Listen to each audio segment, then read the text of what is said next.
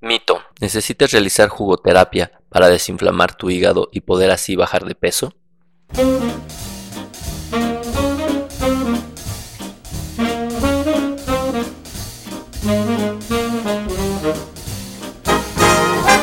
Bienvenidos al podcast de Esmi Gastro. Soy el doctor Norberto Chávez, gastroenterólogo y hepatólogo. Gracias por escuchar esta nueva emisión. En cada capítulo encontrarán respuestas reales a sus dudas en salud digestiva. Bienvenidos. En esta ocasión una de las personas en el grupo de Facebook, en la página de Facebook, escribió un comentario sobre eh, la pérdida de peso. Antes que nada, me gustaría decir que obviamente se les invita siempre a toda la gente que escriban sus dudas, sus comentarios. Eso es extremadamente valioso para mí. Sin embargo, sí creo que vale la pena mencionar que esto que hacemos a la página, la información, los podcasts, los videos, etcétera, justo el objetivo es poder generar información que sea útil y que sea basado en los aspectos médicos y científicos. Por lo que me parece francamente ofensivo que cualquier persona sin ningún conocimiento, siendo irresponsable, ponga esta clase de tonterías en cualquier lugar. Digo, yo sé que la gente tiene derecho, pero no, la gente no tiene derecho a ser tonta, ¿no? Y a compartir su tontería. Les digo esto porque en qué cabeza cabe que alguien recomiende jugoterapia, en primero para lo que sea, y en segundo ya en algo muy puntual como puede ser la pérdida de peso. Es como si yo recomendara en un foro de jardineros cómo ayudar a cultivar la tierra o cómo cuidar un jardín.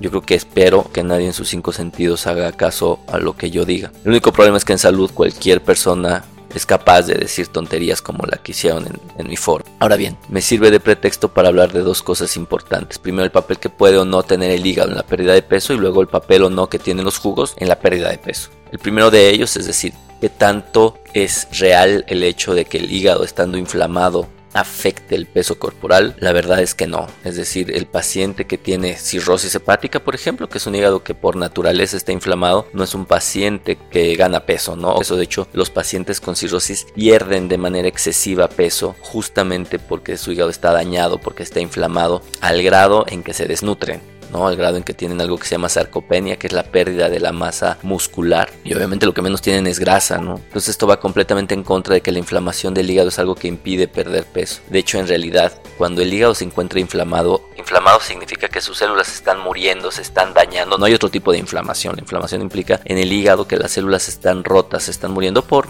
algún proceso crónico o agudo, como pueden ser las hepatitis virales, como puede ser la obesidad o el consumo de alcohol, el hígado lo que hace es gastar demasiada energía o mucha más energía para poder restituir sus células. Así que en términos generales, el hígado no va a impedir que uno pierda peso. El peso se pierde por una alteración en el balance calórico de alguna manera, otra es por el control metabólico del gasto energético, por lo tanto el hígado ahí no participa en absoluto. Y luego viene algo todavía más importante y es el papel que tienen los jugos en la salud en general y peor cuando estamos hablando de obesidad. Una situación que ocurre con los jugos es que por definición es un extracto de múltiples frutas, de legumbres, de verduras, etc. El problema que tiene todo esto es que la carga energética de un jugo es extremadamente alta. O sea, si uno se toma 250 mililitros de jugo de naranja tiene muchísimas más calorías que 250 mililitros de agua, evidentemente de otro tipo de bebidas. Esto se debe a que la cantidad de naranjas necesarias para realizar este jugo es muy alta. Entonces, ningún jugo va a ser útil para bajar de peso por definición, porque todos los jugos van a estar constituidos por alguna fruta o por algún eh, carbohidrato o por algún azúcar que obviamente incrementa nuestro consumo calórico. Y si estamos diciendo que para reducir de peso debemos reducir nuestro consumo calórico, hacerlo a través del jugo que además se puede beber en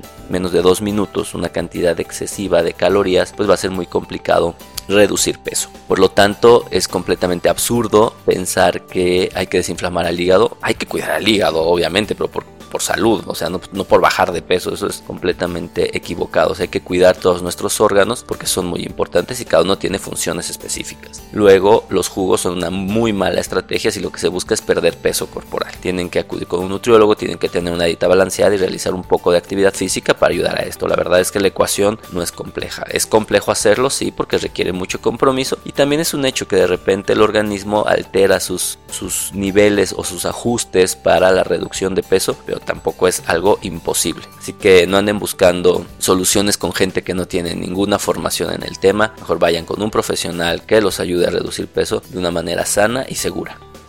Espero que hayas disfrutado esta emisión.